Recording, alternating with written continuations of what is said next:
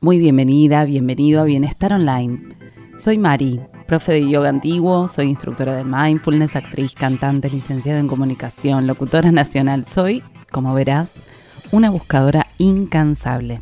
Como amo comunicar y todo el tiempo estoy procurando herramientas que me ayuden a vivir mejor, se me ocurrió crear este podcast para transmitir mis conocimientos y mi camino a lo largo de más de 20 años de búsqueda personal. La idea es acompañarte en tu camino de evolución y crecimiento para que juntas, juntos, encontremos tu mejor versión. En este espacio virtual vas a encontrar historias, preguntas, entrevistas, canciones, reflexiones, meditaciones y un remanso un oasis en medio de la vorágine de las vidas ajetreadas que llevamos. Hoy te invito a traer tu atención al momento presente con una meditación mindfulness porque sí.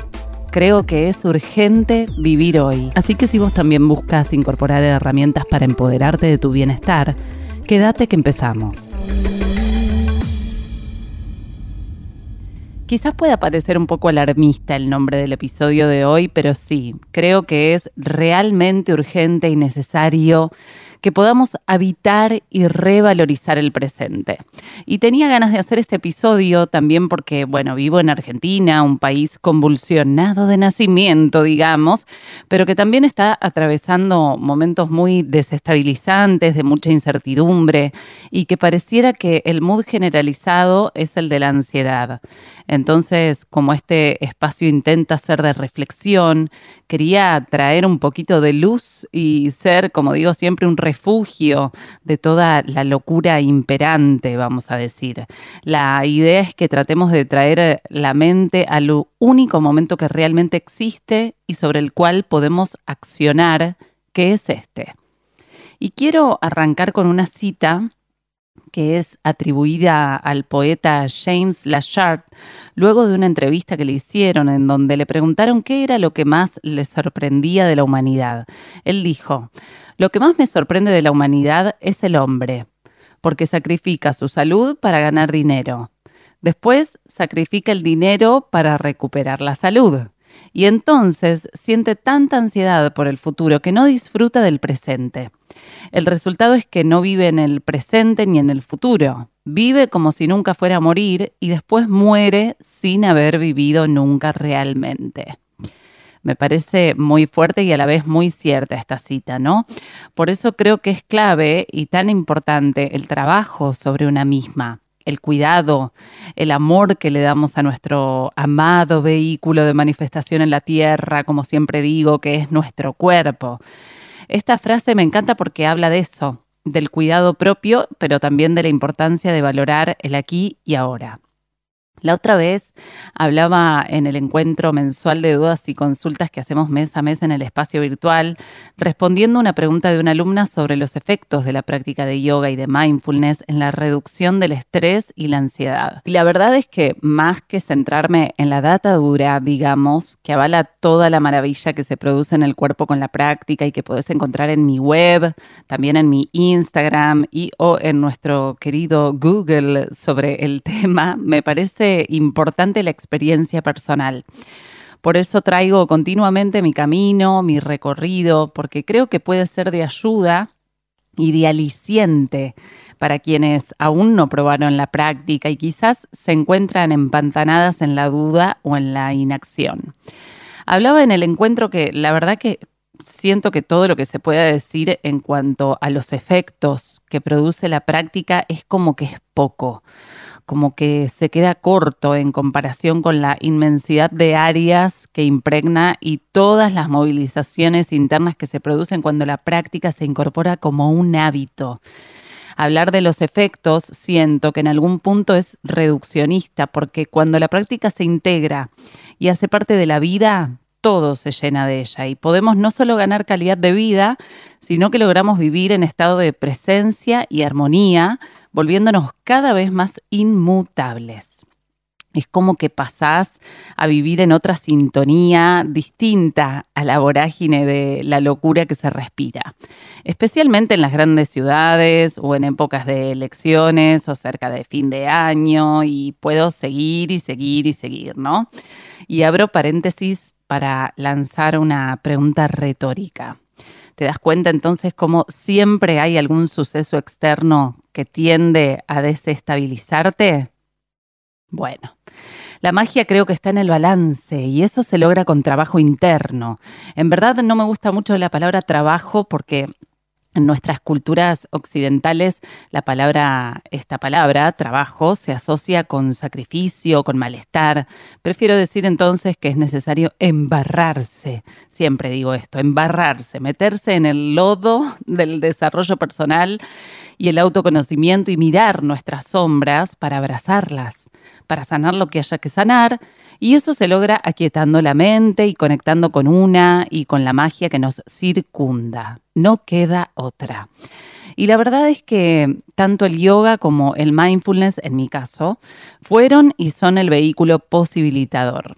Como siempre digo, el lente que elijo para ver el mundo y sobre todo a mí misma. Yo te confieso, realmente siento que vivo en ese mood y es lo que trato de transmitir porque lo siento y porque creo que es cada vez más necesario en estas sociedades, en este mundo ansioso e incierto, ¿no? Mira, en el espacio tenemos un grupo de WhatsApp en el que comparto las prácticas mindfulness informales de los lunes, que te acompañan toda la semana para que puedas eh, recurrir a ellas y, bueno, y trabajar distintos aspectos eh, en los que normalmente estamos en piloto automático y en el que también la invitación es poder hablar de los sentires de cada una. En ese grupo expresamos lo que queremos compartir, lo que sientan. Y la verdad es que es una magia. Muchas veces las alumnas comparten fotos de su belleza cotidiana, si me seguís en Instagram, tengo ese hashtag que uso todos los días porque soy fan de la naturaleza y de valorarlo todo. Entonces subo fotos del cielo cada día para agradecer que estoy viva y que puedo conectar con eso. Te decía entonces, las alumnas hermosas suben fotos del lugar donde viven, comparten imágenes de la naturaleza y es realmente un refugio del caos, una manera de crear una sintonía distinta a la que se propone e intenta imponer como normal. Y abro unas comillas gigantes del tamaño de un edificio. Porque como dice por ahí un biohacker que se llama Tuto Marola y que es súper interesante lo que comparte, te invito a que lo sigas si aún no lo haces. Lo normal no es natural. Y acá un poco me voy a explayar eh, sobre qué creo yo que es lo normal y lo natural. Histórica y consuetudinariamente nos hicieron creer que ciertas estructuras o dinámicas son la normalidad o lo que está bien. Bueno, a mí, histórica y consuetudinariamente, desde que tengo uso de razón, hay cosas que me hicieron ruido. Eh, que me hicieron sentir un poco fuera del rebaño, ¿no? Porque no creo que sea natural que quieran imponerte el consumo voraz e indiscriminado a cualquier costo. Ni es natural que te quieran vender todo tipo de ultraprocesados y de pastillas o remedios para todo tipo de dolencias, muchas veces generadas por esos mismos ultraprocesados que te vendieron como saludables. Otra vez abro unas comillas del tamaño de un edificio. No creo que sea normal que en la escuela no te enseñen a conocer tu cuerpo, no te ayuden a gestionar tus emociones y o mínimamente a saber la relación que hay entre tu sistema nervioso central y tu función respiratoria. No siento que sea normal que quieran inundar tu cerebro y tus células con malas noticias. No es natural que normalicemos que el trabajo, hasta el agotamiento o la agenda llena son signos de éxito. No me parece normal que tengas una vida en la cual tu zanahoria, eso que querés con desesperación, sean las vacaciones, ¿no? Para poder escapar un ratito de esa vida que te armaste y que representa la mayoría del tiempo de tu vida. No es normal que te quieran hacer creer que si no tenés una belleza hegemónica, un cuerpo perfecto, que si no sos de tal o cual forma no podés gustarle a nadie. No es natural que quieran hacerte creer que siempre hay un otro que atacar, un enemigo. En definitiva, creo que no es natural que aceptemos vivir bajo normas obsoletas e impuestas casi siempre pergeñadas por hombres, hay que decirlo, desde lugares de privilegio y de poder, que nada tienen que ver con nuestras corporalidades y con nuestra esencia femenina y hermosa, nuestra esencia que nos vuelve únicas y perfectas, porque somos únicas y perfectas, porque somos poderosas. No es natural que quieran hacerte creer que no podés cambiar el curso de tu vida y que te tenés que conformar con poco. Por supuesto que esta es una idea que le conviene al sistema, que le conviene a esa élite que pergeñó y perpetúa esas normas obsoletas porque una sociedad empobrecida que no tiene derecho a lo más básico es una sociedad más manipulable, más controlable. En cambio, una sociedad y más específicamente una mujer empoderada, dueña de sus deseos, de su bienestar, soberana de su salud, es capaz de cualquier cosa y eso da miedo. Entonces te dejo hoy este podcast un tanto reflexivo para que si aún no hiciste un clic, puedas salir de ese piloto automático y empoderarte para tu bienestar. Para que empieces ahora con esta meditación para volver al presente, porque es urgente, porque es necesario y perentorio que puedas amarlo, disfrutarlo, ese momento en el cual la vida existe pero antes de irme te quiero invitar, si estás en Buenos Aires o alrededores, o si podés llegarte de alguna manera al taller hermoso que vamos a dar em, el 11 del 11 con una colega muy querida y genia que se llama Celeste Sarachaga en Yoga Estudio Buenos Aires. El workshop, te cuento, se llama Conectar con vos para disfrutar el hoy y se trata de un taller vivencial de tres horas en donde vamos a estar vivenciando justamente, pasando por el cuerpo, herramientas de yoga y mindfulness para que puedas adquirir los recursos para armar una práctica a tu medida y vivenciar en atención plena tu día a día. Va a ser una magia. Es el sábado 11 del 11 a las 10 de la mañana. Estoy segura que te va a hacer muy bien por supuesto que si querés más información o inscribirte directamente me podés contactar por Instagram, por mail y eh, te paso toda la información necesaria. Ahora te propongo comenzar a meditar. Entonces, eh, la idea es que puedas prestar atención a la respiración como una forma de estar en el momento presente.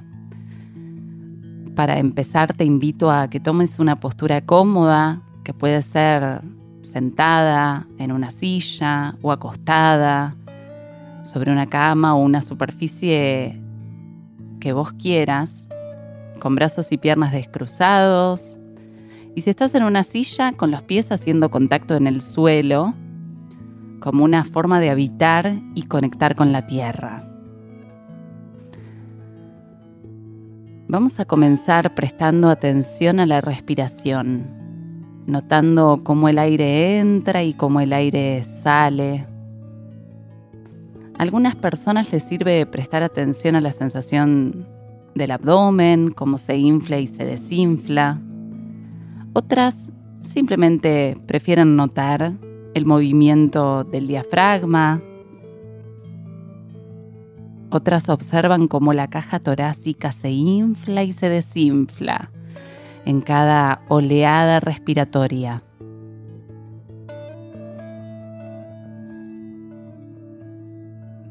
Sentite libre de elegir un punto donde la respiración se note con más claridad para vos. Puede ser en las fosas nasales, en el aire pasando por la garganta, incluso en el movimiento de los hombros. Y una vez elegido este lugar, vas a comenzar a contar. Vas a contar uno cuando inspirás, dos cuando exhalás, tres al inspirar nuevamente y así vas a seguir contando sucesivamente hasta llegar a diez. De ahí vas a volver a empezar por el uno. El objetivo simplemente es seguir la respiración. Si en algún momento te distraes y te encontrás contando 12, 13 o más, simplemente nota que te dispersaste y volvé a renovar tu intención de estar presente contando nuevamente tus respiraciones comenzando por el 1.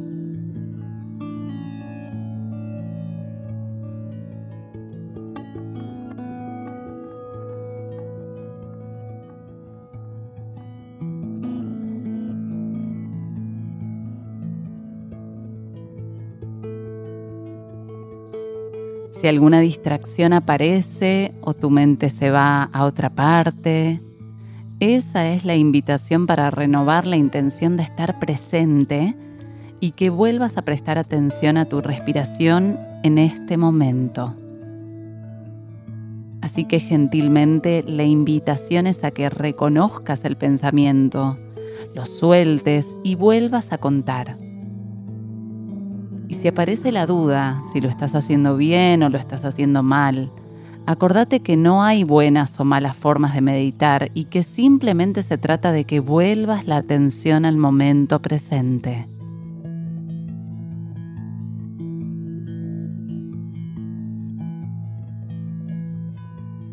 ¿Cómo se siente estar respirando y ser consciente de ello?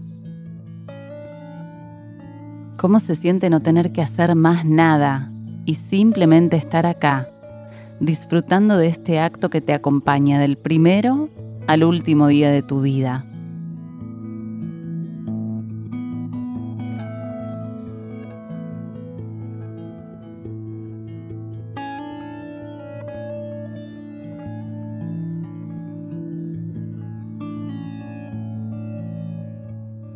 Cuando tu mente se disperse, simplemente volvé a traer amablemente la atención hacia estas respiraciones, contando del 1 al 10.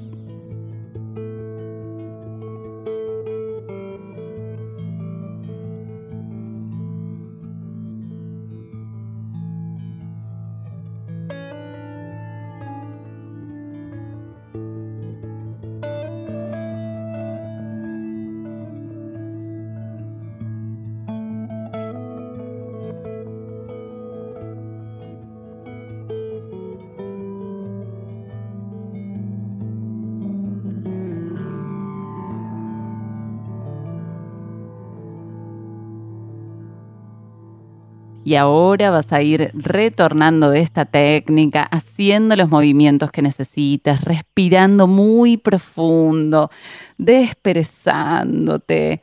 Y te invito entonces a que abras los ojos, trates de no hacer ahora movimientos bruscos, sino que la intención va a ser que puedas continuar con esta misma presencia el resto del día.